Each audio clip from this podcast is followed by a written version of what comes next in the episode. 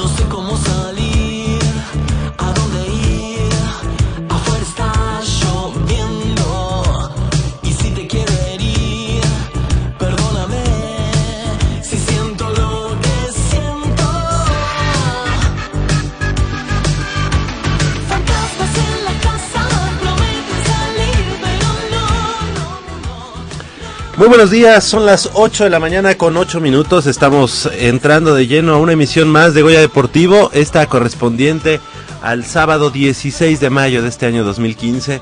Yo soy Javier Chávez Posadas y les doy la más cordial de las bienvenidas a una emisión más de Goya Deportivo, 90 minutos de deporte universitario, deporte de la máxima casa de estudios de este país.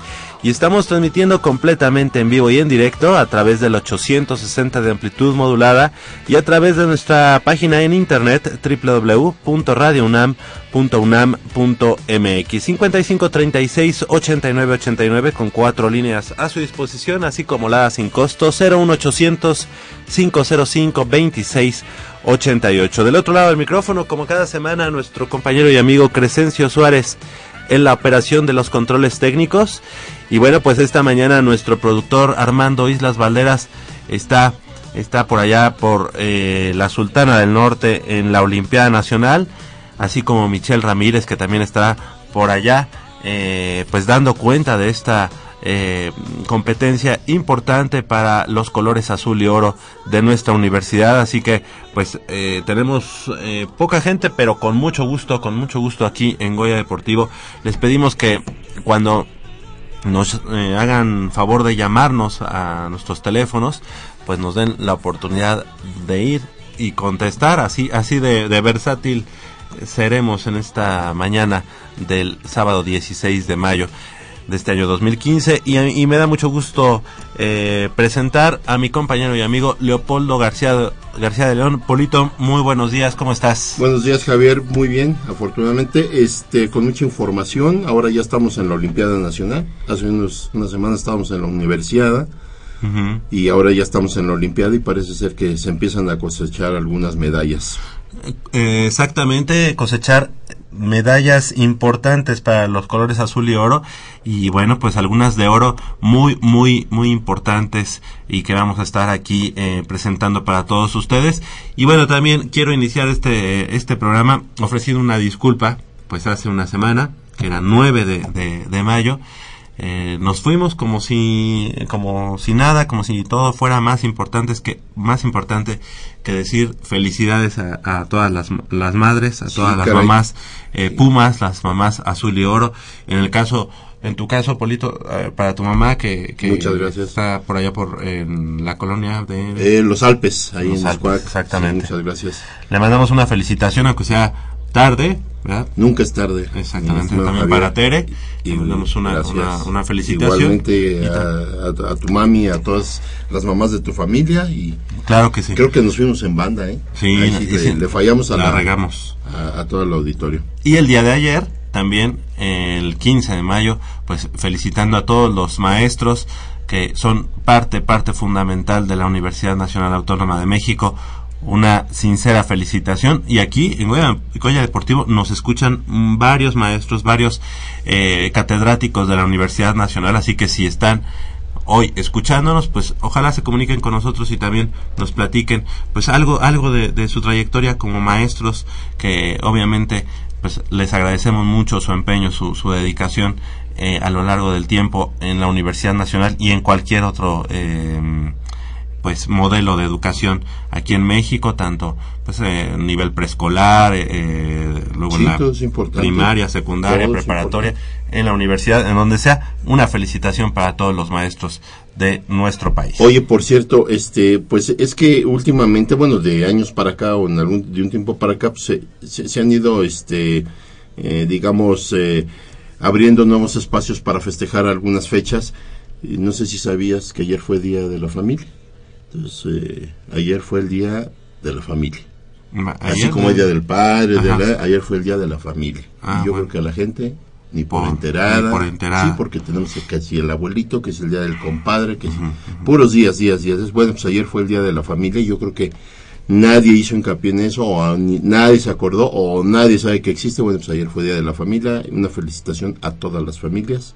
Chequenlo y verán que no, no estoy en un error. El día de ayer 15 fue Día de la Familia. Yo, yo la, yo la recordaba como por allá por el mes de junio o julio. Pues no. Pero bueno, si nos dices eso, pues creemos en tu palabra. Y el día 13 de mayo, obviamente el miércoles pasado, que fue además mi cumpleaños. Eh, importante, pero me la pasé. me la pasé allá. en- Oye, Javier. Fíjate que eh, del trabajo fuimos a trabajar, valga la redundancia, ahora sí fuimos a trabajar, del trabajo. Del tra- Bueno, de la oficina ahora sí fuimos a trabajar. Allá a una a la hacienda Cantalagua, allá muy cerca de la capital de, de Michoacán y también entre, entre el Estado de México y Michoacán, una hacienda bastante bastante Muy bonita. coqueta, muy bonita, Sí. muy muy bonita Qué la bien. hacienda Pero te tocó chambear ese día. Sí, sí. No, Bueno, estuve no desconectado mejor día- todo, no- no hay mejor forma de festejar que trabajando. A veces trabajando también es, es Exactamente. bonito, es divertido. Exactamente. Y bueno, pues, eh, ¿qué te parece, eh, Polito? Si iniciamos, porque tenemos mucha, mucha información, los invitamos también para que en unos minutos más, eh, por allá de las 8.45, 8, 8.40, estaremos platicando también con nuestros compañeros y amigos que, que hace una semana eh, es- nos acompañaron aquí en Goya Deportivo para indagar un poco más en el aspecto de los Pumas. Eh, va a estar con nosotros Fede, Fede Bonet, eh, estará también con nosotros Juancho, eh, ¿cómo se llama? Juan Barrón. Juan Barrón, exactamente, egresados eh, de la Universidad Nacional y bueno, seguidores del equipo de los Pumas de la UNAM. Así que estaremos platicando de algún tema en especial para dar, dar cauce a este pues lapso en el que el equipo de los Pumas no está invitado a la liguilla. Pero, Pero bueno, que hay que trabajar mucho, ¿eh? Y va a haber buena información, Javier. Y yo creo que está muy bien seccionado. Yo creo que seguimos hablando ahorita de lo que es la cuestión directiva. Hay cosas muy interesantes, muy importantes, porque eh, el fútbol no solo se ve desde la tribuna. Nosotros lo vemos de la- desde la tribuna y lo analizamos de alguna manera más a fondo. Pues eh, créanme que a todos los niveles dentro de un club tan importante como lo es Pumas hay cosas muy muy trascendentes y, al rato eh, pondremos el dedo en la llaga y verán que sí hay algo detrás de todo esto que, que está acarreando algunas, eh, eh, algunos problemas en, el club. Por ahí veía en una en un reportaje que bueno pues se hace se, ha- se da cuenta de esta no calificación del primer equipo, el equipo de la primera división, la sub 20 y la sub 17, que los tres equipos pues se quedaron em, fuera de los de las posiciones de, de calificación Y en lugares muy similares, ¿eh? Sí, Muy 13, similares. 11 y creo Y que 16, 16, algo así. así. Que bueno, bueno, pues estaremos platicando de ello. Y es que, em, ¿qué te parece si iniciamos con la información? Porque el, el deporte universitario, bueno, en este momento se está em, dirimiendo medallas en la Olimpiada Nacional que se lleva a cabo allá en Monterrey, Nuevo León. Y bueno, pues suma al momento cinco medallas de oro, cinco de plata y 14 de bronce para un total eh, de 24 medallas en este momento para la universidad. Y eh, bueno, pues hay, hay bastantes, bastantes eh, logros importantes, como fue el de Rodrigo Guzmán, quien consiguió la medalla de bronce en los 100 metros planos categoría sub-16, con lo cual en ese momento cayó la primera presea para la delegación de atletismo de la UNAM en la Olimpiada Nacional. Él, Rodrigo Guzmán, la tarde de ayer también se colgó la medalla de plata en salto de longitud. Así que, pues imagínate, eh, primero cosechó la, la medalla de bronce en 100 metros planos y después eh, pues la medalla de plata, como ya decíamos, en salto de longitud. Eh, también hay que comentar que para el segundo día se consiguieron dos medallas más. La primera presea fue de bronce, logrado par- eh, por María Fernanda Hernández eh, Infante en lanzamiento de martillo, ella en sub 23 con un registro de 45 metros eh, 10 centímetros, solo superada por Mariana Hernández de Nuevo León. Y bueno, pues también René, René Vázquez es, es mujer, ella de, de Baja California, ese- ella se, me- se llevó la medalla de oro. La estudiante de la Facultad de Filosofía y Letras, María Fernanda Hernández Infante, llegó a la Olimpiada con un registro de 48.89 para esta prueba, la misma donde compitió Alejandra Arreola y cuya marca de 42.20 la ubicó en el quinto lugar. Así fue como, como se cosecharon más medallas para la Universidad Nacional. Por otra parte, tras acumular 6.067 unidades, Ernesto Santillán Cervantes se llevó el bronce en el decatlón, prueba que se, eh, que se compitió en dos días y en la que durante todo el desarrollo estuvo dentro de los punteros. De hecho, eh, solo dos puntos lo separaron del segundo lugar, ya que Francisco Holguín de Querétaro hizo 6.069 eh, puntos en lo que es el decatlón. Para el tercer día, Rodrigo Guzmán, como ya decíamos, se colgó la plata en el salto de, longitud. Y bueno, en más resultados, Ana Arroyo se situó sexta en lanzamiento de disco sub-23 pues se quedó fuera de, de las posiciones de medallas.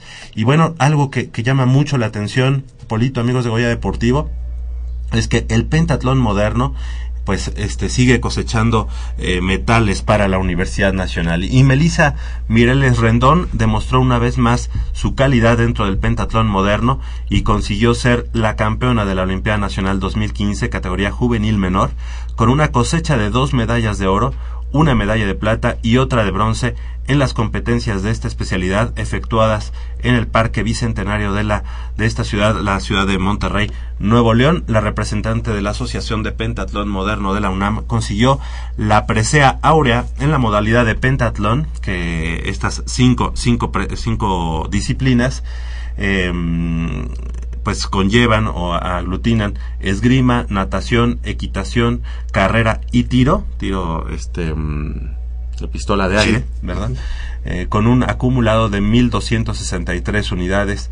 Así que, pues la verdad es que seguramente nuestro productor en próximas eh, emisiones de Goya Deportivo estará invitando a nuestra amiga Melisa Mireles Rendón, que como ya decíamos, pues imagínate, dos medallas de oro, una, una de plata y otra de bronce, se, se, se proclama campeona de la Olimpiada Nacional para la Universidad Nacional. Pero cuando son las 8 de la mañana con 19 minutos, vamos a hacer una breve pausa y vamos a regresar con una medalla de oro que, de la que vamos a hablar porque tenemos invitadas en una disciplina, en una disciplina eh, femenil y de conjunto. Están con nosotros las chicas del equipo de rugby femenil de la Universidad Nacional que consiguió la medalla de oro y bueno, pues la verdad es que es una, una medalla que sabe doblemente a oro por todo el trabajo que se ha realizado en esta disciplina. Son las 8 de la mañana con 20 minutos. En un momento regresamos aquí en Goya Deportivo y bueno, pues ahora sí, ojalá nos puedan llamar para ir a contestar también.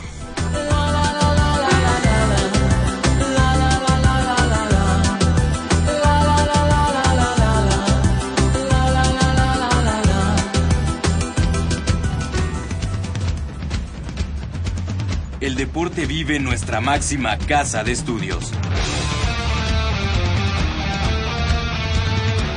Más de 40 disciplinas diferentes, cientos de deportistas, una sola voz. Goya Deportivo. Cada sábado el felino se apodera del cuadrante.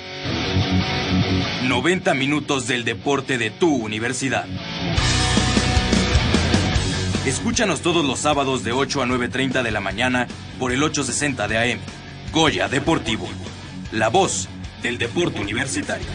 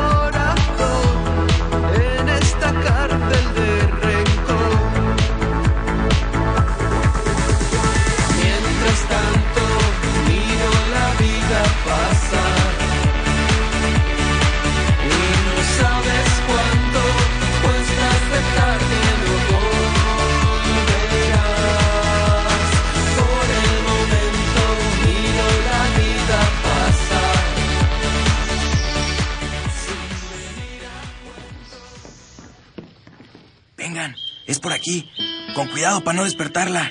Pero si ya son las ocho. Shh. A las 3 arrancan, muchachos. Rífate, Pedrito. Con esta tiene que caer. Despierta, dulce amor de mi vida. Chale. ¿Pero por qué nos moja? ¿A qué mujer no le gusta que le lleven gallo? Pues a todas, pero no cuando escuchan Goya Deportivo. Los sábados en la mañana tienes una cita y no querrás que nadie te moleste. El cuadrante ensordece con el rugido del felino.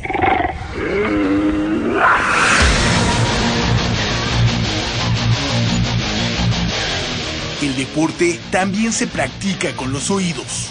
Goya Deportivo. Escúchanos todos los sábados de 8 a 9.30 de la mañana por el 860 de AM. Goya Deportivo, la voz del deporte universitario.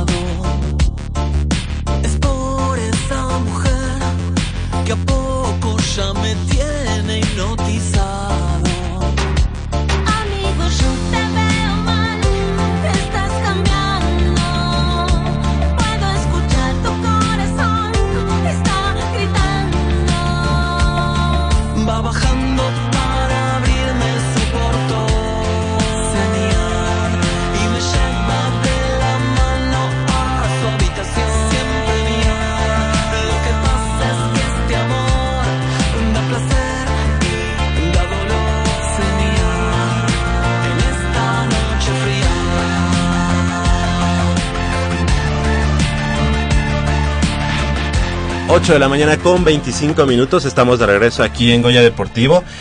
Y bueno, pues eh, tenemos mucho gusto de... Bueno, en este momento también le mandamos un saludo a nuestro amigo licenciado Enrique Ortiz, egresado de la Facultad de Contaduría y Administración, que nos escucha desde eh, Zapopan, Jalisco. Nos decía que tiene algunos problemas para eh, establecer la conexión a través de nuestra página de internet. Ojalá, ¿crees podemos hacer algo para ver si este si se puede lograr la, la comunicación ahí por con nuestros servidores y bueno ojalá ojalá podamos ojalá pueda escucharnos al 100%. Le mandamos un saludo hasta Zapopan, Jalisco. Y bueno, pues nos da mucho gusto eh, presentar y reconocer nuevamente al equipo femenil de rugby de la Universidad Nacional hace unas hace un ¿qué, mes y medio Seis. Hace seis semanas exactamente estuvieron por aquí.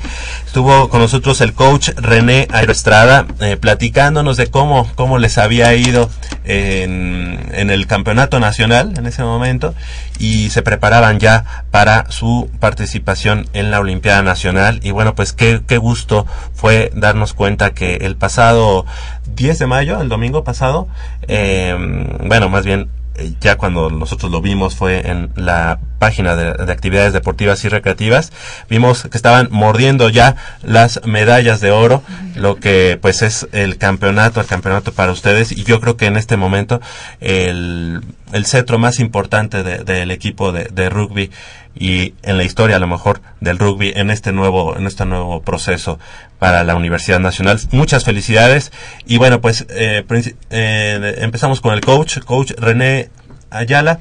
¿Cómo estás, coach? Eh, buenos días, gracias por estar con nosotros esta mañana. Desde ahí se escucha. Buenos días. Eh, pues nada, contento y gracias por la invitación. Eh, yo en, en algún momento pensé, y aquí lo prometieron en Goya Deportivo, vamos por la medalla de oro, y dije, ay, ojalá se pueda, pero pues ha de estar complicado. Y bueno, pues cumplieron y con creces, así que felicidades, felicidades, coach. Está con nosotros Tania Corona de mm, CCH, y estudiante de CCH. Muy buenos días, Tania, gracias por estar con nosotros esta mañana y felicidades. Hola, muy buenos días y muchas gracias. Gracias a ti. Karina Ángeles de la Facultad de Ciencias, muy buenos días, gracias por estar con nosotros esta mañana. Hola, gracias a mí. Vero Estrada, de la Facultad de, de Artes y Diseño. Ya lo decíamos, lo prometiste y aquí estás con la medalla de deuda. Exactamente, muchas gracias por estar con nosotros nuevamente. Mariana Hernández, eh, muy buenos días, gracias por estar con nosotros. Buenos días, gracias. También de la Facultad de Artes y Diseño, de Arte y Diseño, ¿no? Así es, la FAD. Sí. Es la, ¿no? La que era la ENAP. Exactamente. Y Jessy, Jessy Damián, muy buenos días de la Facultad de Química, gracias por estar con nosotros, felicidades. Hola, gracias. ¿De qué eh, carrera? Ingeniería química. Ingeniería química. Bueno, mi papá, que en paz descanse, de, de ingeniero químico de la Escuela todavía Nacional de Ciencias Químicas de la calle de Estaba fuera de, Portacuba. del campus, sí. Exactamente. Todavía sí. no. Así que bueno, ingeniería química, no. Yo le hago así, cruz, cruz a, a todo eso. y bueno, eh, Vero, pues eh, lo prometido es deuda. En esta ma- mañana ya regresan como, como campeonas aquí a Goya Deportivo. ¿Y qué, qué les deja esta, este campeonato, esta medalla de oro? Pues la satisfacción de haberlo conseguido ya después de tres años. Y creo que todas tenemos el hambre de entrenar más duro para los siguientes años. Seguro. ¿Cómo fue este camino hacia la medalla eh, de oro? ¿Cómo que tuvieron que pasar primero en la etapa, no sé, de grupos, la semifinal y llegan a la final? Eh, pues el primer día se hace un round, robin, que es como todos contra todos en tu grupo. Pero realmente no importa tanto esos resultados. Solo es como posicionamiento para lo que viene siendo el segundo día, los cruces. Ok. Entonces el día fuerte real fue el segundo día, que nos tocó contra Coahuila, eh, Veracruz. Veracruz y ya Final. pasamos a la final. El mismo día se jugaron los dos encuentros. Tres, son tres, Tres por día. encuentros. Tres encuentros. Sí, tres por día. Y llegan a la final contra el equipo del Distrito Federal, Tania, eh, el equipo que los que les había quitado, digamos, el llegar a las medallas en la Olimpiada eh, pasada. ¿Qué, ¿Cuál fue la clave para en esta ocasión sí, sí poder eh, superarlas? Pues jugar en equipo y confiar en, entre, bueno, confiar en, en todas las que pues, son de tu equipo y siempre ir para adelante, para adelante. ¿Cuál fue el marcador final, perdón? No, está bien. 22-14 me parece. Sí, 22, 22-14. 22-14. Una pregunta, ya el equipo está conformado por ustedes ya eh, de años atrás, ¿cuántos años llevan juntas? La El promedio, digo. Ajá. llevábamos los tres años. Ah, los tres años, ajá. Sí, más las integraciones nuevas y Ujú. chicas más. O sea, ya venía una base sólida. Sí, es la que ha venido trabajando y por eso ahora ya despunta el equipo y empieza a dar los frutos. Sí. Qué bien. Karina, eh, ya nos platicaban un poco del camino. ¿Cómo, cómo fue la final contra el equipo de- del Distrito Federal? Seguramente, además, es un, es un mundo, el rugby, y más en el rugby femenil, este, que seguramente ustedes se conocen, ¿no? Ujú. Y luego jugar contra el Distrito Federal, pues a lo mejor hasta han compartido equipo en algún momento. Sí, este, pues fue muy tenso. Las finales siempre son tensas. Y yo tuve, estuve la mitad del partido en banca, entonces pues desde afuera lo disfrutas totalmente diferente y la otra mitad adentro, la adrenalina se te sube al máximo. En realidad se te hace eterno y pues no sé, te prendes, te prendes y lo vives al máximo. Mariana, Mariana Hernández, pensaron en, o sea, ustedes sí tenían pensado en la medalla de oro, la, la visualizaban, se veían ya con, con, con el campeonato. Sí, desde el principio sabíamos que, o sea, traer algo menos que un oro no, no nos iba a llenar. Eh, íbamos muy decididas a por el oro, o sea, ya no había como algo más. En la final, ¿hubo algún momento en el que el Distrito Federal estuviera arriba de ustedes en el marcador?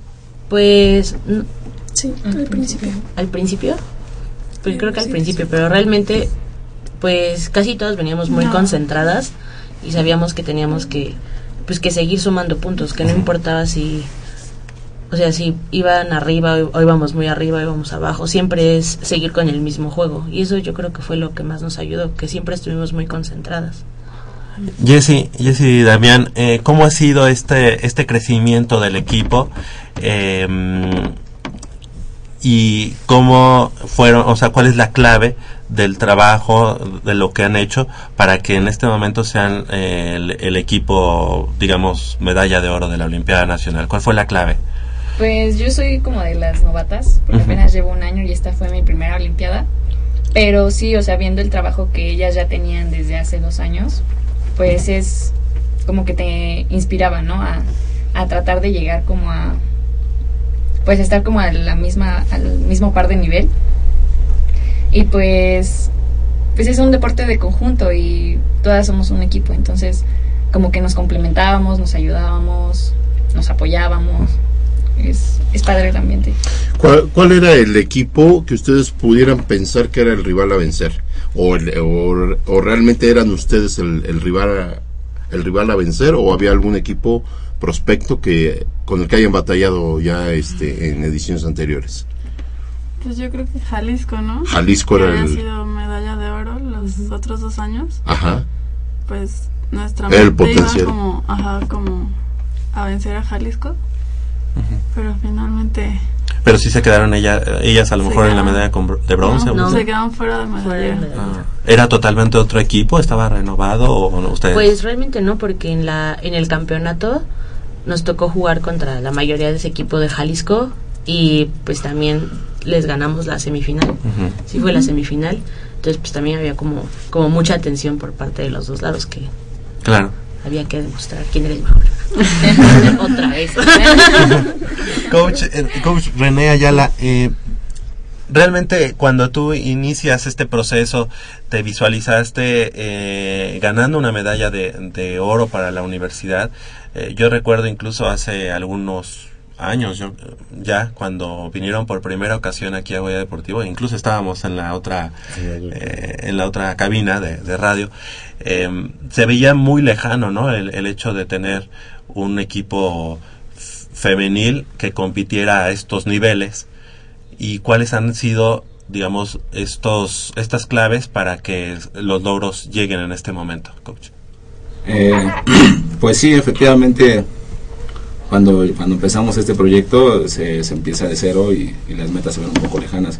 Pero desde que llegamos, pues eh, la, la idea era, desde la primera Olimpiada que fuimos hace tres años, era, era medalla.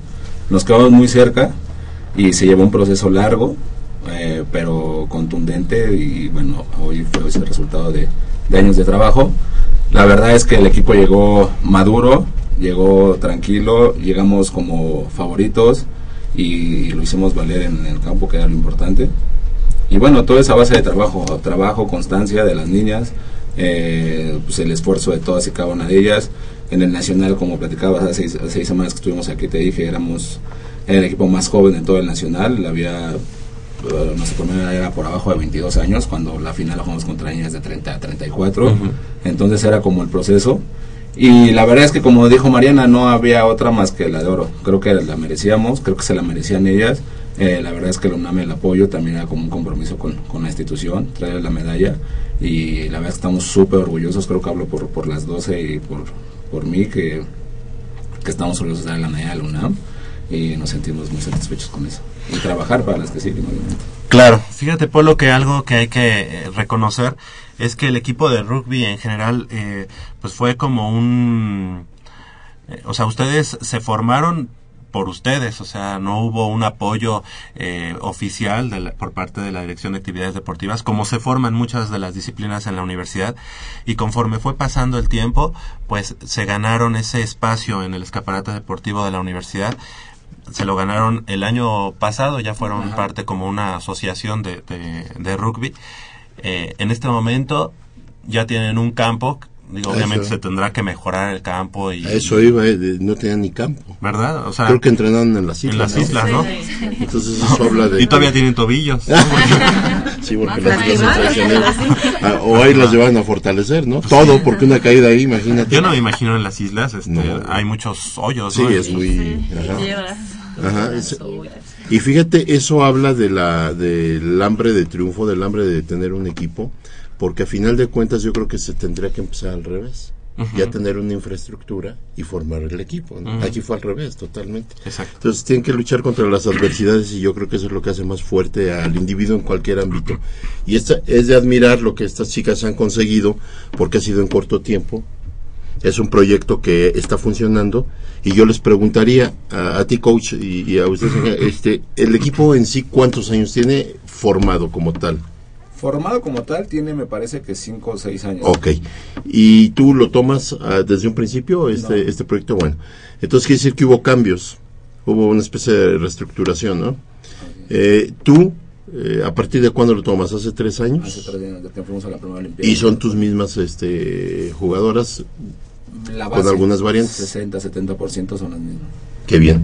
Todo esto habla de que sí has eh, cuidado, has conservado lo que es este la base del equipo. Y ahora que ve- qué cosas vienen para ustedes, porque veo que eh, me imagino que también hay una elegibilidad, ¿verdad? Ya hay alguien que se va y hay alguien Sí, En que realidad se va a la mitad. Se van seis. y no habrá manera de que hagan una maestría, una cosa así. No, la Olimpiada no, no, No, va no a se puede. Ahí sí no. va a- Se va a la mitad, pero la verdad es que la base que se cae igual es sólida. Y esto bueno, nos da pie para seguir trabajando y conseguir más chicas. Y bueno, las que se quedan tienen también, bueno, las que salen de Olimpiada tienen también muchas competencias por delante, 50 circuito nacional, el nacional de clubs, etcétera, que también pues la idea es dejarlo más alto al UNAM. Y bueno, nos da pie a trabajar en, en las nuevas ge- generaciones, tanto de ellas como de los niños que lo platicábamos la vez pasada. También tenemos ahí un tema de, con, con los niños bueno, infantiles, con los varoniles juveniles, porque este año también no pudimos meter al equipo varonil a Olimpiada, pero la idea es que el siguiente año se meta. Y bueno, a lo mejor estamos aquí el siguiente año con dos entrevistas, con dos medallas, ¿no? Seguro, y no, no nada más por las medallas, ¿eh? la verdad es que queremos que, eh, digo, independientemente de los resultados, el trabajo está ahí, así que bueno, los, los, los micrófonos de Goya Deportivo siempre estarán abiertos para, para ustedes y para difundirlo. Aprovecharás a tus pupilas que se van como un staff de coacheo para No, otros. Seguro. Para de hecho, una, una, bueno, todos ya están trabajando con los niños y la idea es eso, que esto siga creciendo y que esta, esta inercia que tenemos deportivamente, bueno, en cuanto al rugby, siga y se aproveche en todos los aspectos. Y nada más para cerrar, orgulloso de la medalla luna, definitivamente. Qué bueno. Claro, seguro. Y además, ¿sabes qué? En este momento, pues la Dirección de Actividades Deportivas no tiene más que, pues, ¿qué pues que apoyar al doble, ¿no? Y nos comentaban que me parece que tiene 5 o 10 años que no daban oro en deporte En de deporte. conjunto. Ah, es- a lo que Entonces la exactamente. gente que estaba allá en Monterrey, la verdad estaba súper contenta, inclusive estaba Valentina Lorran, que es como alto mando. ¿Fue el Vale? Ajá. Sí. Y bueno, también se salieron las lágrimas, la verdad es que fue muy emotivo el momento y, y bueno. De hecho, yo este vi unas fotos de ustedes. Muy buen- no, de verdad, muy buenas fotos. ¿eh? Me, me encantaron las fotografías. Hay una galería muy, muy, muy interesante. Y ahí estuve yo observando algunas, este, eh, digamos, eh, desde el. ¿cómo- Scrum. cómo le- ajá. Scrum, ajá. Yo soy ignorante de ese deporte y este y siempre las tomas fueron oportunas. eh, en algunas anotaciones no sé si eras tú o alguna otra de tus compañeras, la verdad es que te contagia. O sea, de ver las fotos yo decía, hijo, qué emoción, qué padre. Y, y la verdad el lugar se prestaba para todo, ¿no? Porque un lugar muy bonito. Fíjate que cuando bonito. lo publicaron, eh, yo estaba en, te digo que estuve en, en Hacienda Cantalagua toda esta semana por lo del trabajo, pero de repente estaba ahí la, co- la convención y yo sacaba mi celular y pues deportes una y así, y que veo y que estaban, me- eh, alguien estaba mordiendo medallas y dije, ay, son las de rugby, que habrán ganado, ¿no? Y, así, y ya, y de repente me volteaba a ver la gente y yo así, oro, y yo así, no manches, y entonces ya, como, como, como nuestra compañera Michelle, que es del programa y que está por allá, yo, oye Mitch, ¿qué onda fue de oro? Sí, ay, no manches, yo así, ya todo ese día me hicieron el día, eh, el hecho de, de que estés Sí, es tan bueno. lejos, pero pues inmerso en el deporte universitario.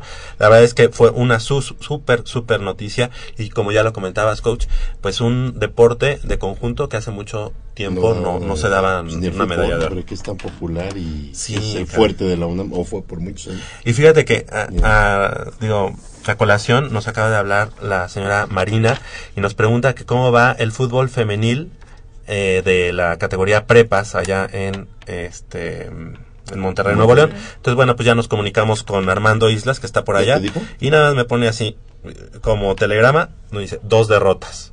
Así que bueno, no le, no le podemos decir este más, pero llevan dos perdidos, así que lamentablemente, bueno, pues ellas yo creo que se regresan pronto. Pero bueno, el día de hoy felicitamos eh, y de qué manera al equipo de rugby femenil. La verdad es que se han ganado sus espacios. Eh, yo creo que ahora sí que el equipo de varonil, pues que sea el último que, que, que cierre la, eh, la, la ciudad universitaria y ustedes que se queden un poquito más temprano, que tengan mejores horarios y condiciones para entrenar, ¿no? Sí, porque creo que entrenan en la noche, ¿no? Tarde, ¿no? ocho a diez. De ocho a diez. Nada más. Ustedes cierran. Ustedes van, van guardan los pumas. Barremos. guardan los pumas, los, el pumabús lo guardan. Sí, les toca. Pues eh, qué, qué orgullo, eh, que créanme, les digo, yo con las con las puras fotografías estaba emocionado, de verdad, créanme, porque eh, aparte de que están muy bien logradas, este da mucho gusto, la verdad. Eh, yo las felicito, es un orgullo de verdad siempre, siempre, siempre ver a, a gente triunfadora y esperemos que este proyecto ustedes todavía lo, lo enaltezcan todavía más. Seguro. Que no lo descuiden, ¿eh? porque créeme, hasta en el deporte profesional, que al rato hablaremos de él, con descuidos pequeños o grandes descuidos se viene para abajo todo un proyecto. Y es cuando empezamos a lamentar tantas cosas de no haber hecho a tiempo, o de no este, aglutinar gente importante, o de no reforzarse como se debe hacer. Entonces cuídenlo mucho porque los apoyos son pocos por sí. Y si no hay resultados, peor. ¿eh? Oye, y ahorita que viene el, bueno, la temporada de fútbol americano infantil, ya ves que es el camino, Claro. como que ahí debían de salirse y, oiga, no, es por aquí, es por aquí, Sí, para llevar. estamos intentando un poco hacer eso. Obviamente, ya sabes, fútbol americano es un poco complicado y bueno, Santana son un poco egoístas en ese aspecto. Ajá. Pero estamos así tratando de hacer eso. Bueno, pero ahí le- les sobra gente, ¿no? Digo, Sí, hasta tienen para sí. hacer tres equipos, entonces pues de ahí como que se van. uno. Véngase para acá, véngase para acá. Sí, y a lo mejor. Es complicado a veces un poco jalar el tema de, de los niños, pues por los COVID como que Ah. nos complica dejarlos ir, pero Claro, este claro, pero sí, la idea es que, que se vayan, vamos metiendo más gente en la Que haya un Pumitas Rugby. ¿Por qué no? verdad? De hecho sí hay, ¿no? Por ahí vi Sí, unas sí, fotos también. el Pues hay que apoyarlos con todo y hacerle más promoción. ¿Y sabes qué? El día del próximo lunes, seguramente en la Gaceta de la UNAM estarán, pues yo no sé si en primera plana tendrían que estar.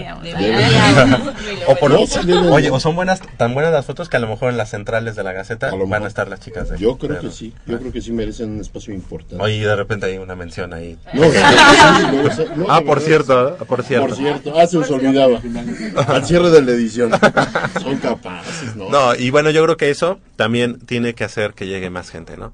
Eso es importante. Y si, nosotros, si no, nosotros vamos a ser sus porristas, nosotros vamos a promover el deporte Claro. porque es nuestra misión de alguna manera. Y sí, y, o sea, el deporte no es fútbol, ¿eh? Ya, yo, yo soy este adorador del fútbol soccer, me gusta mucho, obviamente, el fútbol americano. Y yo El del americano, pero el también. deporte no es fútbol nada más. Hay deportes mil que en la universidad se han olvidado y yo creo que no se vale porque la universidad era eh, la punta de lanza del país hace muchos años. Que Se hablaba de seleccionados para Juegos Olímpicos y e iba mucha gente de la UNAM.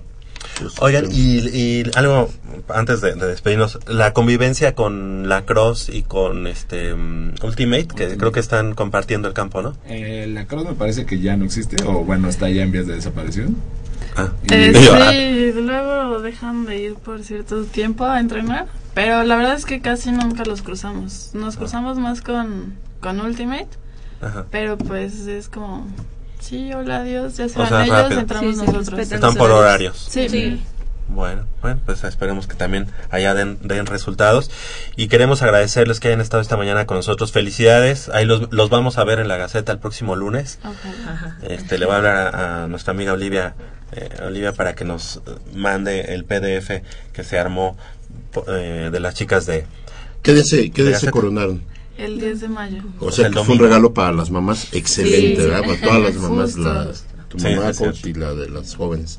Qué bueno, ¿no? Fue el mejor regalo yo creo que han recibido en muchos Ya lo esperaban de hace tres Qué años. Oye, te vas y llegas aquí en la medalla. Pues no, no, no, no vale. Muy bien, pues coach, muchas gracias por haber estado esta mañana con nosotros. Felicidades y que sigan los éxitos. No, gracias a ustedes y bueno, rugby 100%. Oro para la UNAM, la primera medalla. Seguro. orgullo, ¿no? Y la primera de muchas, De ¿no? muchas, Sí, esperemos claro. que sean muchas. Ok. Muchas gracias Tania Corona por haber estado esta mañana con nosotros. Muchas gracias a ustedes. Felicidades. Gracias. Karina Ángeles, gracias. Gracias. Gracias por, por haber estado esta mañana con nosotros. ¿Cómo va la prepa? ¿Cómo va el- este, la facultad? Pues la prepa pues ya estoy a punto de, de terminarla y pues Ajá. hacer el examen para Ah, ok. ¿Qué piensas est- estudiar? enfermería. Enfermería. Ok, bueno. En tu caso, Karina, de la Facultad de Ciencias, Biología. Estoy estudiando biología y estoy en pleno fin de semestre. Ah. Y pues ahorita poniéndome al corriente con todo lo que... Bueno, Por cierto, pero- acabo de ir a... Primero la medalla de oro. ¿eh? Sí, primero. Acabo de ir precisamente, Maru estuvo así, estuvo de haciendo sus trabajos para doctorado, Ajá. la, la esposa de Roberto. Ajá, sí, sí. Acabo de ir a su examen de doctorado, este, ajá. De la- ahí en biología, ¿no? Eh, ¿En Fíjate que fue en el auditorio de El Instituto de del Ecología. Instituto de Ciencias del Mar y Ciencias del Tecnología. no, eh, fue otro ahorita, ahorita te digo. Le mandamos un saludo. Sí, Qué sí, bueno, que ya se está doctorando. Y eh, me recuerdo ahorita que dijiste biología. Exactamente. Pues mira, tú retoma tu, la carrera, pero ya la medalla de oro ya, esa es lo más importante. Vero Estrada, felicidades y bueno, pues pones fin a una trayectoria dentro del rugby. Ahora te vamos a ver como coach. Sí, ¿Verdad? sí, pues ya se me acabó Olimpiada. Pero... Bueno, Olimpiada se te, se te acabó, pero, mayor sí. La idea es seguir jugando, Perfecto. ir a otro nivel y, y pues también llevar a los chiquitos a, al mismo lugar donde llegamos nosotros, ¿no? Claro. Es la idea. Felicidades, gracias por estar esta mañana con nosotros. Mariana Hernández, muchas gracias. ¿Cómo va la facultad? Bien, estoy. Dice, pues la facultad, bien, yo no. ha dado buenos resultados. ya cambiamos de nombre. De facultad. Pues bien, no, no siento que sea como tan tan complicado. Dice, Bueno. Como siempre he sabido como Nada más en las entregas, ¿no? Nada más en las entregas, pero es un ratito. ¿Y en tu caso, Vera? Pues ya es casi mi último semestre, entonces sí está como más complicado, más pesado entre tesina y terminar todas sus materias y entrenar. Pero pues... ¿En qué carrera están? padre. Artes visuales. Eh, No es la única que está en la facultad. No, hay Hay tres carreras. Comunicación, no sé Ajá, qué. comunicación visual y arte y diseño. ¿Y ustedes son compañeras en, en algunas clases o no? No, de diferentes semestres. Ah, o sea, nada más pasan, se dan un bloqueo. y- Exactamente. Perfecto.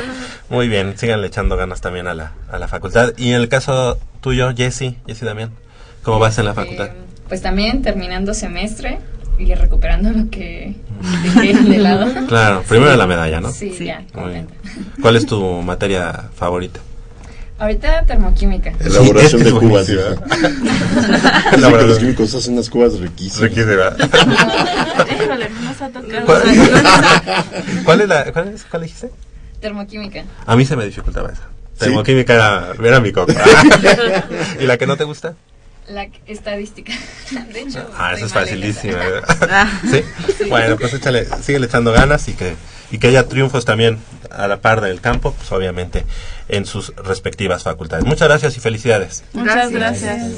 Estudiantes deportistas de la Universidad Nacional Autónoma de México y orgullosas eh, medallistas de oro del equipo universitario. Estamos muy, De muy rugby. orgullosos de rugby, exactamente. Vamos a hacer una breve pausa aquí en Goya Deportivo y regresamos con más información del mundo deportivo de la universidad. No le cambie, 55 36 89 89 y la sin costo 01 800 505 26 88.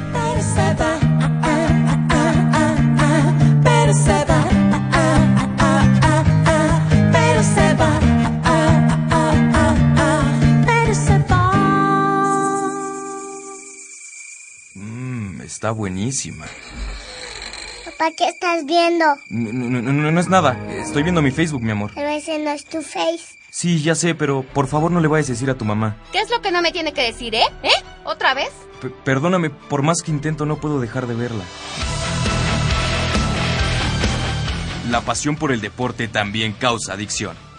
www.deportes.unam.mx Noticias, videos, convocatorias, medicina del deporte y mucho más.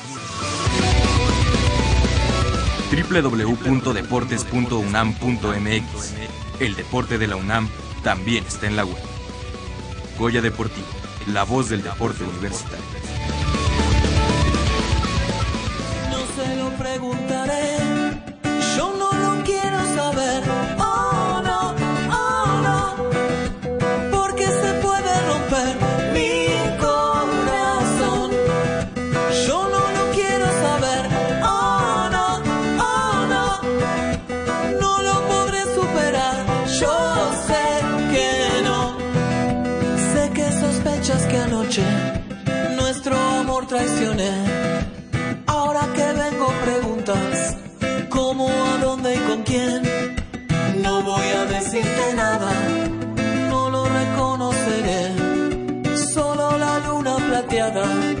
Puede contártelo bien.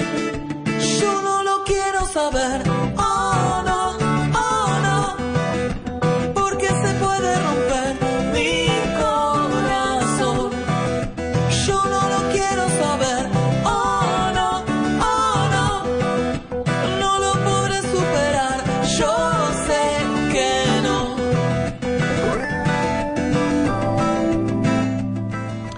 8 de la mañana con 53 minutos. Estamos de regreso aquí en Goya Deportivo. Y bueno, pues qué gusto haber tenido eh, en esta mañana a las ganadoras de la medalla de oro para la universidad del equipo de rugby, de rugby eh, femenil. Y bueno, pues antes de entrar con el equipo, con la parte de fútbol soccer, eh, informar que el equipo de los Tigres Blanco del CCH Sur jugará la final de la conferencia número 4 dentro de la juvenil de primavera de ONEFA ante el equipo de los legionarios de la Universidad Intercontinental de, eh, de Cuernavaca, Morelos, este sábado, hoy, en punto de las 11 de la mañana. Así que mucho éxito, mucho éxito y mucha suerte también para el equipo de los Tigres Blanco del CCH Sur, eh, que pues es el único, el único equipo de la universidad que estará pues dirimiendo algún campeonato en este primer eh, en esta primer mitad del año. Así que pues esperemos eh, no- nos vaya nos vaya bastante bien con el equipo de los Tigres del CCH Sur blanco el equipo blanco del CCH Sur. Y bueno pues les damos la bienvenida a nuestros compañeros y amigos em, Fede Bonet, desde la semana pasada que estamos aquí eh, pues armando esta este mm, mesa de análisis eh, sobre nuestro equipo, el equipo de los Pumas de la Universidad Nacional. Muy buenos días, Fede, gracias por estar con nosotros esta mañana, tesista eh, de la Facultad de Ciencias Políticas y Sociales en la carrera de eh, Ciencia Política y Administración Pública. ¿Cómo estás? Buenos días. Buenos días, Javier, ¿cómo están? ¿Cómo está todo auditorio? Espero que todos estén muy bien. Y bueno, muchas gracias por abrir este espacio de nuevo. Claro, pues aquí para platicar de, de esto que nos apasiona tanto, que son los Pumas de la Universidad Nacional, y también le damos la bienvenida a, es que yo lo conozco como Juancho, pero es Juan Barrón, ¿cuál es tu segundo nombre? Juan, Juan Carlos Barrón. Juan Pastor. Carlos Barrón, exactamente, pastor. Juan Carlos Barrón, pastor de la facultad, bueno, de la Facultad de Contaduría y Administración y ya decíamos también doctorado allá en eh, Inglaterra y ahora pues maestro e investigador del Centro de Investigaciones sobre América del Norte. Eh, muy buenos días. Hola, buenos días. ¿Cómo estás? Muy bien, muy bien, muchas gracias. Muy contento de estar aquí de regreso. Gracias por la invitación otra vez. Muchas gracias a, a ustedes. Y bueno, pues el día de hoy queremos hacer esta dinámica un poquito más organizada. ¿Y qué les parece si, si el día de hoy tú nos vas a dictar, Polo, eh, de- el tema, el tema para, porque hay muchas cosas de, la- de las que podemos hablar. La parte de los jugadores, la parte de la directiva, la parte de las fuerzas básicas, muchas cosas que, que han, han traído al equipo de los Pumas en este momento a vivir una crisis, por, por llamarlo de alguna manera, y no estar eh, dentro de los primeros lugares. Sí, mira, eh, es, es muy buena la, la, la idea. Eh, yo, a mí me gustaría que empezáramos por hacer el análisis a nivel directivo. porque sabemos que la, la cabeza es la que dicta ciertas, eh, eh, eh, da ciertos parámetros y, y- y algunas directrices que se trazan eh, por la misma eh, son las que su- supuestamente se tienen que cumplir. Entonces, la directiva obviamente es la cabeza de toda organización, de toda institución, de toda eh, de todo equipo y en cualquier ámbito laboral la directiva siempre es la que encabeza todos los proyectos. En este caso la directiva de Pumas pues es la primera que hay que desglosar y analizar. ¿Por qué? Porque pues pensamos y creemos que desde ahí viene la, vienen las fallas, vienen eh, este, las carencias y vienen los, eh, los malos proyectos. Ese es mi punto de vista y creo que de ahí tendríamos que De hecho, desglosar. hace una semana ya sabíamos que, que Pumas no calificaba a la liguilla y era algo que nos daba, pues, paradójicamente cierta tranquilidad, no decir gusto, pero sí tranquilidad, porque entonces el proceso del que tanto se ha hablado, pues se, se, se corta, ¿no? Se cancela, o sea, ya no podría ese proceso seguir vigente por parte de la directiva cuando los resultados no son los positivos. Sobre todo los desnuda, ¿no? Nos desengaña, eh, porque esto era un maquillaje muy relativo. Y, y yo me baso en, la, eh, en, la, en esta frasecita, eh, es más fácil destruir que construir. Entonces, en, e- eh, partiendo de esa base, yo quisiera saber sus puntos de vista porque hay algo muy importante que a lo mejor se nos estaba yendo por ahí y que aquí lo estoy viendo y, y- y voy de acuerdo con este Antonio Sancho, que es el vicepresi- eh, vicepresidente. Entonces, a mí me gustaría saber la opinión de ustedes, qué piensan de la, de la, de la actual gestión, y estamos hablando de la gestión de este Jorge Borja. Ajá, adelante, Juan, Juan Carlos.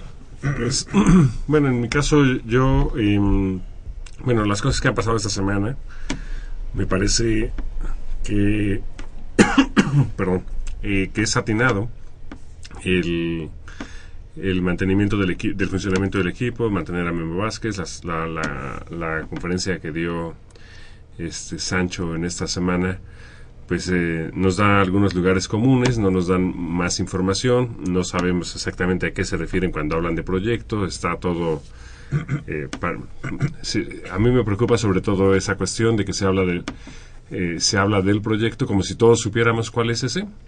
Y eh, pues la verdad es que pues no lo tenemos muy claro nosotros. A lo mejor ellos sí se estaría bien que lo hicieran eh, público. También pues bueno eh, se ha hablado de que algunos jugadores podrían salir que otros jugadores eh, que pero que la idea es mantener la, base del equipo.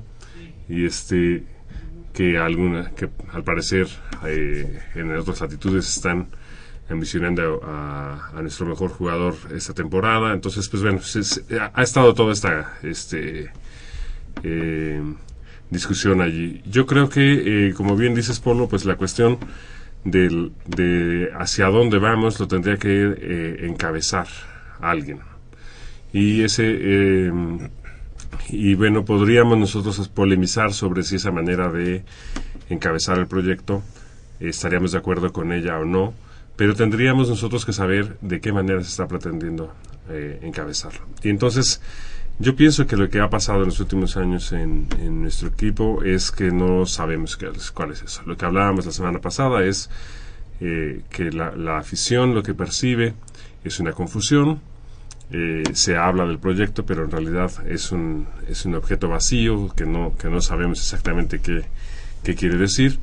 Y eh, pues bueno, nosotros eh, pues llegan rumores de, de, de corrupción, etcétera, que por supuesto no son un problema de nuestro equipo, sino del fútbol mexicano y de nuestro país, pero que nosotros pues como aficionados quisiéramos este eh, ver con, con que, la- que el club universidad se caracterizara por eh, ir a la vanguardia en la transparencia, cosa que, que no pasa. Entonces, eh, Oye, Juan, pero- nada más para cerrar el, idea, el sí, punto, yo creo que esta semana pasó algo muy grave en el fútbol argentino y por supuesto que hay muchas diferencias con el fútbol argentino, pero yo creo que es un buen momento para poner las, barbas a remojar, porque, porque lo que está pasando allí en el fútbol argentino es, solamente es un problema muy, muy complejo que está aflorando en un evento y que nosotros, aunque no estamos en esa situación de ninguna manera y que no podemos negar que tenemos las semillas de lo que está de, de- de la corrupción que De esa descomposición. eso. y entonces este Entonces, pues bueno, para terminar lo que, lo que digo, yo creo que este, hay confusión, no hay claridad sobre lo que tendríamos que discutir, no sabemos eh, que- cuál es ese proyecto eh, como aficionados y, eh, y bueno, sí podemos ver voces de alerta de que, este, de que nuestro equipo eh, pues no es excepcional en las dinámicas que hay en este país y en este fútbol y que nos gustaría que lo fuera, que nos gustaría que tuviera los valores universitarios eh, no solamente para el discurso, sino también para su práctica. Bien. Quería preguntar, nosotros como aficionados, eh, o más bien, o, o la directiva, ¿tiene la obligación de decirnos cuál es el proyecto? Pues yo pienso que sí. Eh, eh, digo, por supuesto que a lo mejor lo- los Es- grandes detalles. ¿Lo este, es porque, porque es un equipo que representa a la universidad? ¿O en general cualquier tendría, tendría Yo que creo que cualquier directiva tendría al menos la responsi- sa- responsabilidad de dejar claros cuáles son sus objetivos en el corto, en el mediano y en el largo plazo, ¿no? Y creo que lo que dijo Sancho en la semana fue nuestro objetivo era 26 puntos para alejarnos de la cuestión porcentual, ¿no? Un objetivo que si bien quizás ellos lo tenían muy claro, nosotros como aficionados nunca supimos que ese era el objetivo. Si bien mencionaron que la, la idea era calificar a la liguilla, como todos los equipos lo mencionan en el fútbol mexicano, pues eso, eso es muy cómodo, porque al final califican 8 equipos de 18, que es casi la mitad de los equipos, ¿no? Por ejemplo. Pero 26 puntos ya es un objetivo más concreto, ¿no? ¿Cómo los consigues? Bueno, quizás puedes jugar más defensivo, puedes jugar más ofensivo, puedes jugar más vistoso. Ok. Pero el, objetivo eran 26 puntos, eso no se explicitó desde un principio y tampoco se consiguió, ¿no? Entonces, en ese sentido, podríamos hablar al menos del proyecto a corto plazo, que eran 26 puntos para alejarse de la cuestión porcentual, no se cumplió y entonces habría que pensar o, o hacer un balance de por qué no se cumplió ese objetivo, ¿no? Y creo que también Sancho lo dijo, ¿no? La cuestión de los refuerzos extranjeros que llegaron, como por ejemplo Jonathan Ramis o Silvio Torales, que no rindieron lo que se esperaba, ¿no? O sea que realmente a mí el partido que jugó este chico, este Escamilla, Ah, sí, Kevin Escamilla. Kevin Escamilla, me pareció que jugó muchísimo mejor que todos los demás partidos de Silvio Torales, ¿no? Y en ese sentido, bueno, ¿por qué trajimos a un jugador extranjero cuando hay un chico en la cantera que lo puede hacer mejor, ¿no? Por ejemplo. Sí, yo también estoy de acuerdo con Fede de que eh, todos los equipos tendrían que eh, tener un, un mecanismo de vinculación con su afición, eh, no en los términos mafiosos y corruptos que, se- que podemos ver, por ejemplo, en el fútbol argentino y que a veces parecieran permear el fútbol mexicano, sino en el sentido de que los equipos se deben a su afición. Y entonces la afición, eh, pues bueno, si bien no puede eh, ser no, no es la cabeza del equipo, solamente puede eh, establecer su eh, mecanismos de información, la afición sabe, la afición siente, la afición además interactúa no solamente con el equipo como, a la hora del juego, sino que pues, se- interactúa con los familiares de, los, de las personas, se interactúa con, eh, la, con cosas que pasan en la cantera y que se filtran hasta la tribuna. Entonces, eh, entonces yo creo que la, la afición y, la directiva no tienen por qué andar eh, separadas y, y ten- y no tendría por qué haber esa de mutua desconfianza de que si la afición pues yo pienso que la afición y bueno hablo de, de ciertos aficionados que hemos estado muchos años ahí pues eh, no tiene por qué ser eh, desdeñada en su inteligencia Claro. pareciera que eh, como si nosotros no entendiéramos de fútbol o de los procesos del fútbol y que no siempre se gana. Nosotros sabemos eso. Pasamos muchísimos años sin ganar y sabemos que tuvimos siete años buenos y, no, y, y, y sabemos que irle a Pumas no es se- ser campeones siempre. Eso no es nuestra cuestión. Nosotros creo que como universitarios y como afición universitaria siempre estamos preocupados por eh, la formación de jóvenes. Y creo que eso es lo que hace a nuestro club orgulloso. Entonces, eh, Memo Vázquez lo hizo bien esta temporada porque dio eh, señales claras de tener este compromiso de, de, mostrar a, nuevos, nuevos valores universitarios. Pero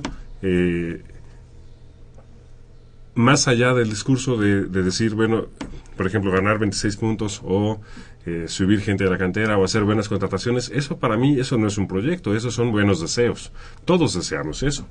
¿no? Es, pa- también Claro. se dice, por ejemplo, 26 queremos ganar 26 puntos la próxima temporada. El objetivo es ganar 26 puntos la próxima temporada. Eso no es un objetivo. Para cualquiera de mis estudiantes en la Facultad de Contabilidad y Administración sabrán que decir lo que deseas, eso no es un objetivo.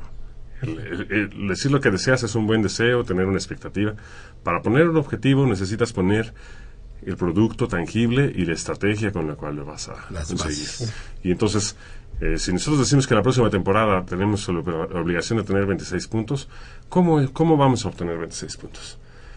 Eh, Se supone que jugamos 24 puntos en casa.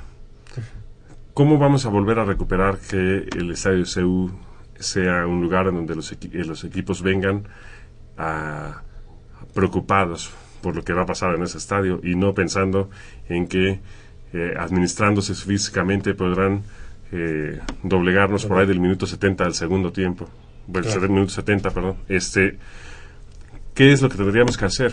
Y entonces tendríamos que pensar en términos, en, en- en términos eh, eh, de rendimiento físico, tendríamos que pensar en táctico, lo que hemos hecho bien, lo que no, etcétera, etcétera, una serie de cosas.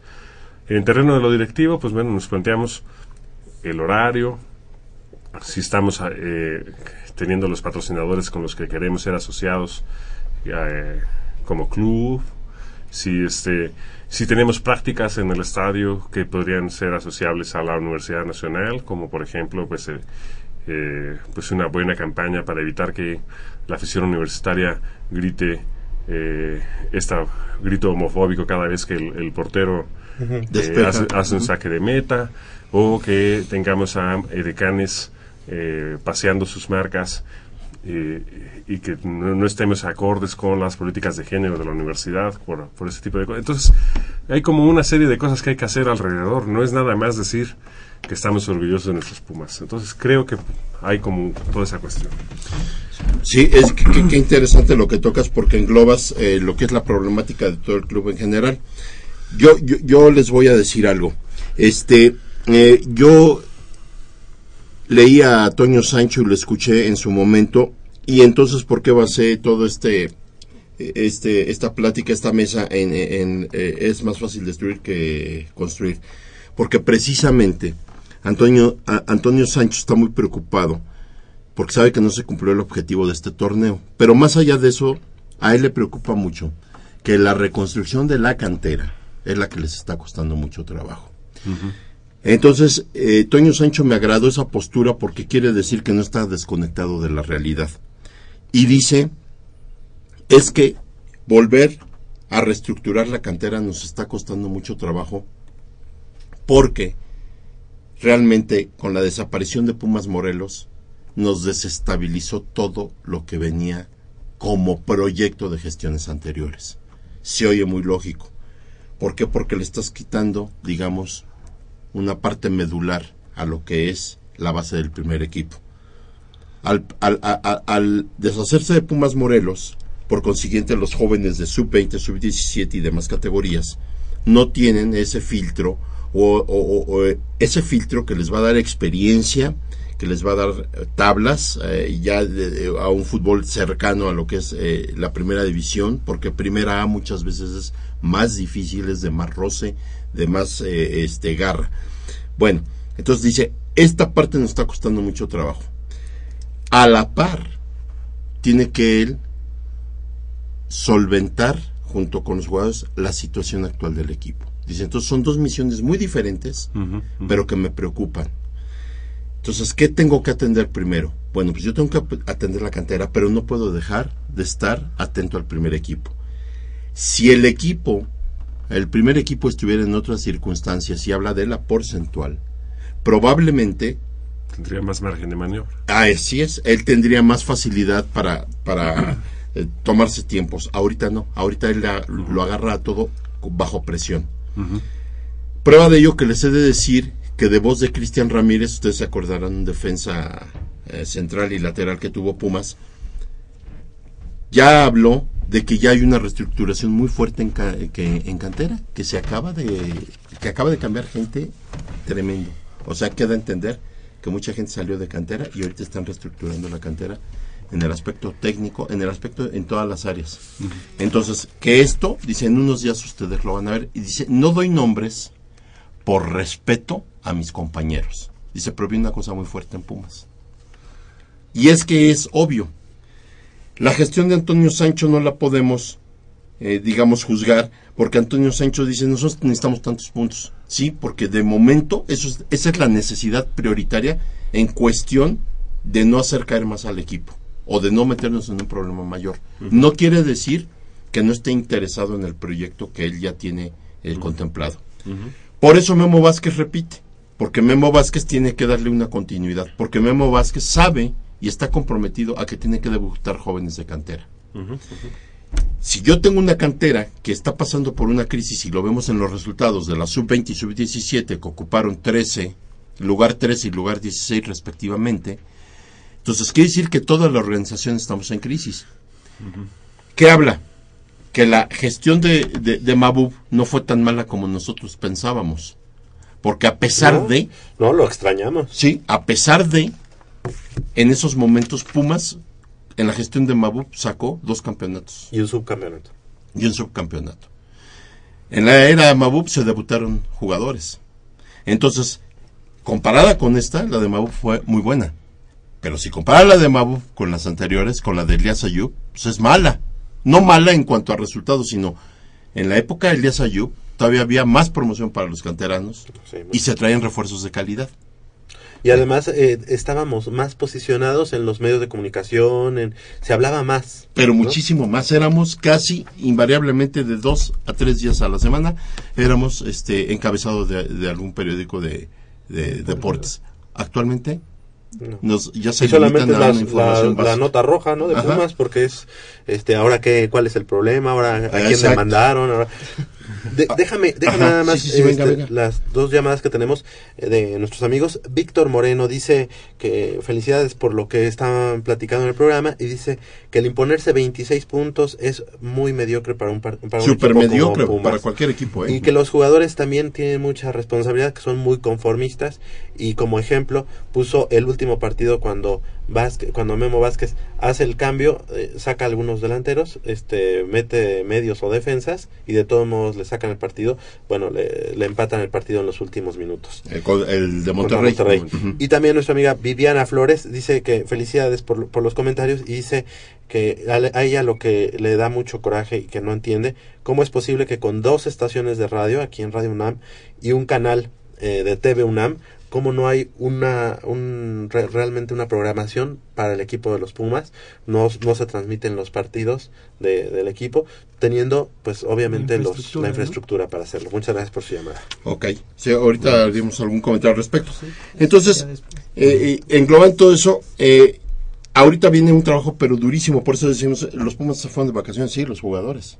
Pero en las oficinas está a Tendrían todo que estar, vapor. tendrían que estar, pero trabajando. Ahorita, eh, no, Toño Sánchez está a todo vapor y ahí les va. Sosa no se va, no sale de Pumas. Ya se determinó. Le, le queda eh, un año y medio de contrato y por ninguna circunstancia va a salir. Por ninguna. Entonces, ¿por qué? Porque eso habla de que quieren darle continuidad a... Ahí es donde van a hacer el proyecto, Ju- Juan. Ahí es donde empieza ya el proyecto. Y yo lo entiendo de esta manera. Mi cantera hay que reestructurarla tengo que quedarme con jugadores base e importantes. Y sí está haciendo un análisis y dice, Ramis está totalmente fuera. Torales lo hizo regular, lo vamos a analizar.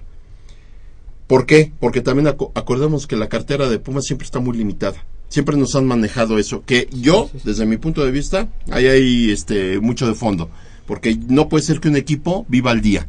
Po- sobre todo teniendo tan importantes patrocinadores. Entonces a mí esa yo no me la creo ni me la creeré jamás. Más la aportación de, de los, de, de los socios, estamos hablando de cantidades importantes de dinero, porque un equipo de estos no se mantiene con dos pesos. ¿Ok? Bueno, pero eso, digamos, e- es parte del juego, ¿no? A final de cuentas, hay un posible refuerzo que es Crozas. Lo quiere América, lo quiere Cruz Azul y lo quiere Pumas. Hasta donde yo sé, hasta el día de ayer yo sabía que ya van adelantadas las prácticas con Pumas de este jugador. Se, en un principio se dijo no habrá refuerzos. Sí, si estamos esperando que lleguen seis o siete, pues no.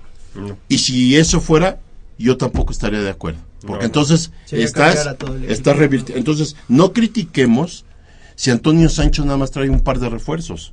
¿Por No. qué? Porque lo que queremos es que le dé salida y reviva la cantera de Pumas. Eso es lo más importante. Sí.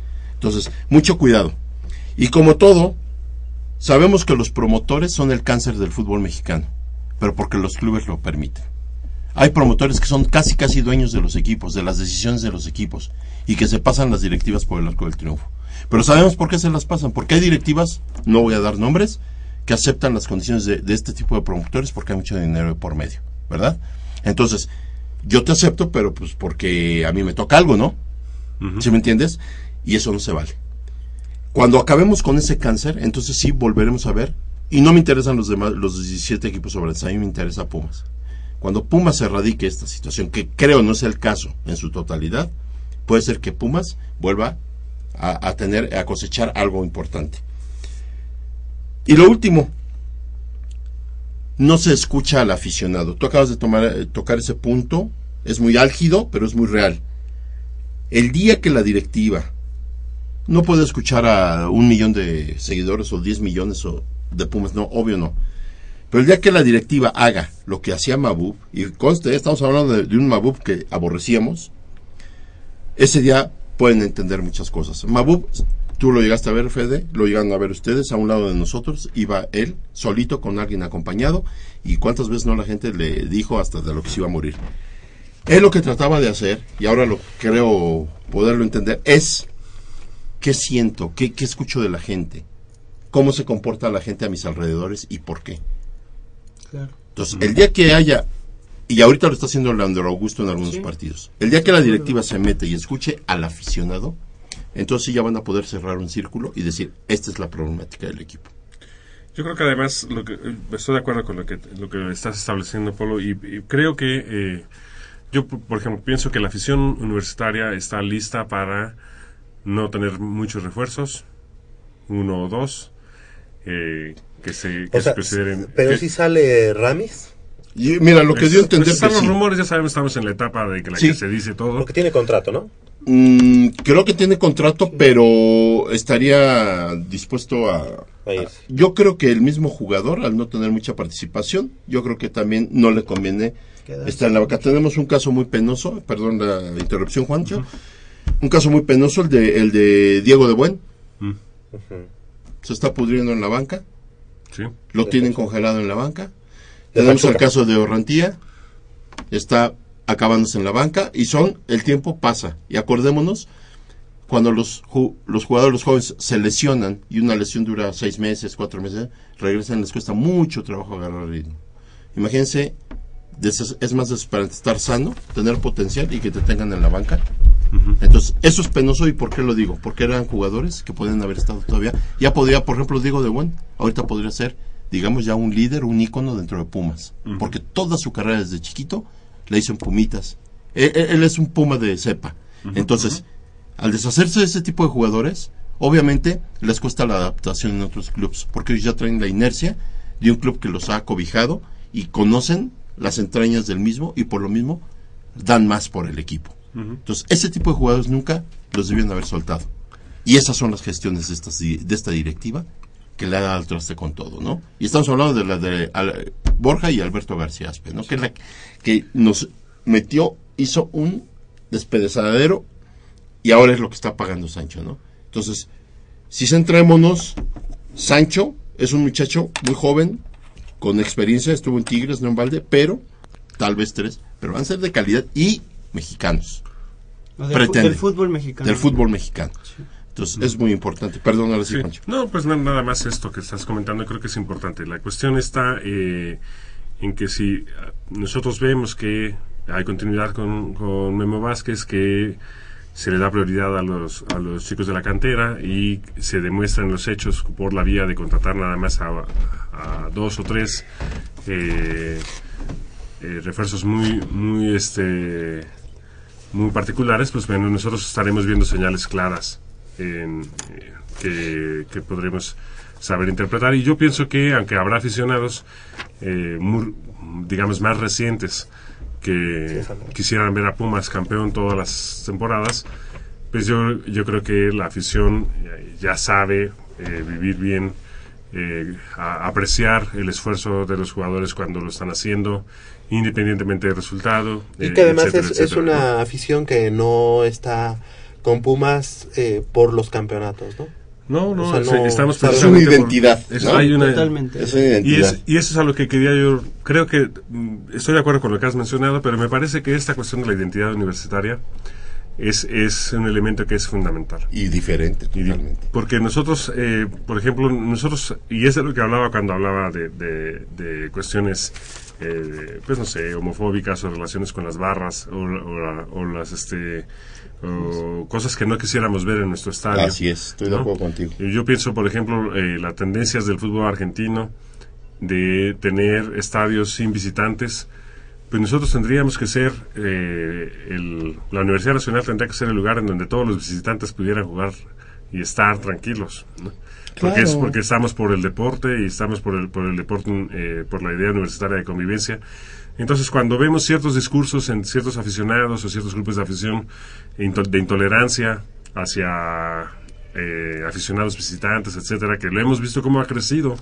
Porque antes sí se podía, podía llegar cualquier aficionado con su hijo del equipo visitante, sentarse ahí sin que hubiera ningún problema. Ahora, pues mucha gente se lo vuelve a pensar porque resulta que hay toda una campaña mediática de que la afición de Pumas es, bueno, muy agresiva y... Y que es muy una campaña, ¿eh? Realmente, digo, o sea, si hay, si hay la parte que tenemos y, y que yo les propongo que para los siguientes eh, programas hablemos, ya hablamos de, de- de directiva, hemos hablado de, de identidad del día de hoy, pero algo importante va a ser la parte de la afición y en particular las barras, ¿no? Claro. Yo creo que, porque no es cualquier afición, porque muchas veces la afición es, bueno, yo me considero aficionado, somos los que estamos con el equipo, analizamos al equipo, lo apoyamos, no estamos dando brincos, dando la espalda al, al- equipo, o sea, realmente eh, creo que hay muchos, hay muchas personas que distan, distan de ser aficionados reales al equipo de los Pumas, y por la, y por las actitudes que toman. Y la directiva podría tomar cartas en el asunto por la vía de una cuestión de la identidad universitaria y retomar Se está los dando valores. eso, ¿eh? Está ocurriendo, ya Se está, está ocurriendo, pero estaría bien. eh, yo creo que ese sería como el elemento que, así como estás diciendo lo de la, lo de la, lo de las, lo de la, la Cantera. cantera y lo de la necesidad de seguir dando resultados, ¿eh? pues bueno, yo creo que el otro aspecto que está más profundo y tal vez más a largo plazo, más intangible, es la cuestión de la identidad universitaria. Sí, totalmente de acuerdo con lo que mencionas sobre la identidad universitaria. Y regresando al tema sobre las contrataciones y sobre el manejo del equipo, que creo que me parece que incluso con Memo Vázquez ya lo vivimos en su gestión anterior, ¿no? Como durante dos años no hubo ni un solo refuerzo, ¿no? Sí. Y eso generó que si bien el equipo muchas veces no, no daba el ancho para ser campeón, tampoco era un equipo que se viera mal. Sí, ya hasta el final, cuando realmente todos sabíamos que ya eran necesarios refuerzos, ¿no? Sin embargo, el equipo durante algún tiempo logró mostrar mucha solidez, lo- lo- logró mostrar continuidad y sabe- sabía a lo que jugaba. No era un juego espectacular, pero sabían a qué jugaban. Y creo que eso es algo que es necesario retomar, ¿no? Y si pensamos que trayendo seis jugadores va a pasar eso, para nada, ¿no? Al contrario, creo que hay que mantener a ciertos, al- a la mayoría de los jugadores actuales, ver cuáles no funcionaron y esos serán los que tengamos que cambiar, nada más. Yo creo. Fíjate, el- damos paso a llamadas. Nos llamó nuevamente el licenciado Enrique Ortiz, que ya se recuperó la, la, la señal eh, por parte de Internet, eh, por medio de Internet. Así que muchas gracias. Dice que él siente que Puma necesita mucha supervisión por parte de los directivos. Definitivamente. Necesitamos un directivo de 24 horas. Como lo fue equipo, Como lo fue Mabú. Mira, Aunque nos cayera mal el señor, era un señor, mis respetos. Oye, y también nuestro amigo Adrián Ávila, él nos dice que pase lo que pase, no más juegos a las 12 del día y tampoco Televisa. Ojalá que Televisa fuera ya de la Universidad Nacional y que ojalá eh, el equipo, eh, o sea, ojalá Fox se, se hiciera cargo de Pues la- eh, hay, hay, hay, hay buenas opciones y yo creo que no las debe de descartar el club, sobre todo El contrato es hasta considerando... 2016, ¿verdad? Con- ¿Qué? con Televisa. No, ya se acaba. Ya se acaba ahorita el contrato. Que yo sepa, ya se acaba el Hay contrato. que, hay que checarlo eso. Hay que checarlo eso. Pues, Eh, creo que es importantísimo eso, ¿no? La- Sí, no, no, el no horario. pode- el horario de 12 del día El horario es no un va, a provocar, va a provocar una, una, una tragedia y no tenemos por qué esperar a que ocurra esa tragedia. Hemos tenido suerte de que no ha ocurrido todavía. No podemos darnos el lujo si tanto nos llenamos la boca diciendo que queremos que vengan los niños al estadio, etcétera. Pues ese horario No es a- no es apto para los Y luego pensando, por ejemplo, que incluso ahí en el estadio muchas veces es imposible conseguir una botella de agua, ¿no? Por Sí. ejemplo, ¿no? A las Un 12 golpe del de día, calor. con ese calor. Claro. Ah, y, y- y quiero tocar este tema rápido. La meta 26 puntos, sí. De 51 puntos es de verdad, de, de, de risa, de decepción, de conformismo, de mediocridad. Llámenle como ustedes quieran. El 50%. pretender hacer el 50 po- 50.01% de los puntos. Digo, es ridículo. Yo creo que cualquier equipo que se jacte de ser grande, o si queremos ser grandes, no, y no tanto por, por, por, por ser siempre señalados, es por la ambición. Si a mí me dices, vas a, va- vas, eh, a, a- a, este, a competir por 51 puntos, yo lo que te voy a aconsejar es te voy a decir, yo voy por los 51.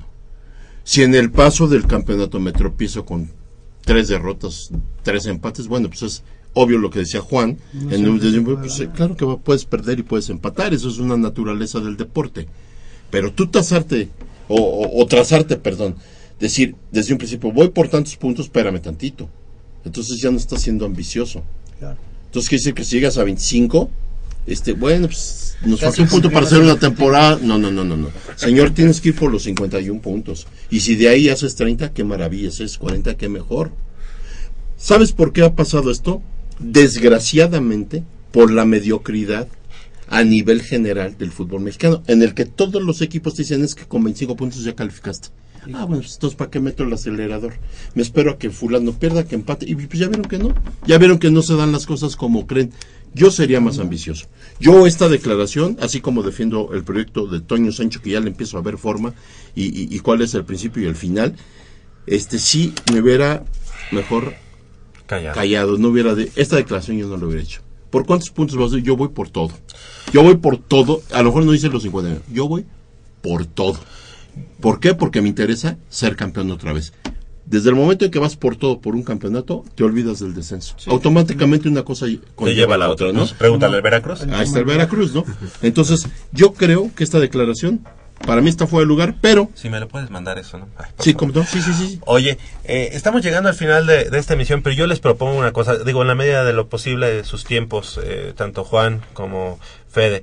Eh, tenemos muchos, muchos este, mm, temas de los que podemos hablar y yo, yo propondría cantera, patrocinios, uniforme, porcentaje, Perfecto. directiva, ya lo dijimos, identidad y la afición, entre paréntesis, barras este como como algunos de los de los temas que podemos ir indagando en las próximas emisiones de Goya Deportivo en la medida de lo posible de sus tiempos y les queremos agradecer que nuevamente hayan estado, hayan estado con nosotros si pueden dentro de, dentro de una semana aquí nos Este, nos- me, gustaría mucho formalizar esta situación que dice Javier. Me encantaría y que nos comprometamos en, en esto que les voy a decir. ¿Qué les parece si de todo esto que vamos desglosando y vamos eh, platicando, me gustaría que lo hiciéramos en papel, eh, sacar algún resumen y yo me comprometería y, eh, hacerlo en forma, que lo hagamos en forma, firmado por nosotros y llevarlo yo a cantera. Al a Club entrega a- al club universidad, Oye, entregárselo a con, con el gafete, con el gafete de Goya Deportivo, Sí. para que la próxima temporada no nos den ninguno. Ándale.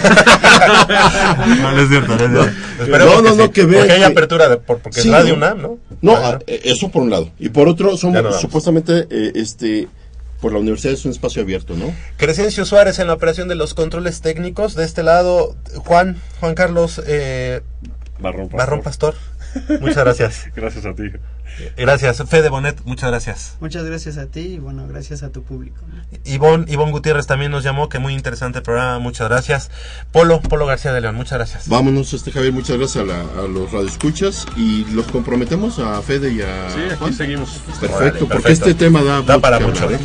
Yo soy Javier Chávez Posada, les agradezco el favor de su atención, no sin antes invitarlos y recordarles que el próximo sábado en punto de las 8 de la mañana tenemos una cita aquí en Radio Universidad, en Goya Deportivo, 90 minutos de deporte deporte de la máxima casa de estudios. Hasta la próxima.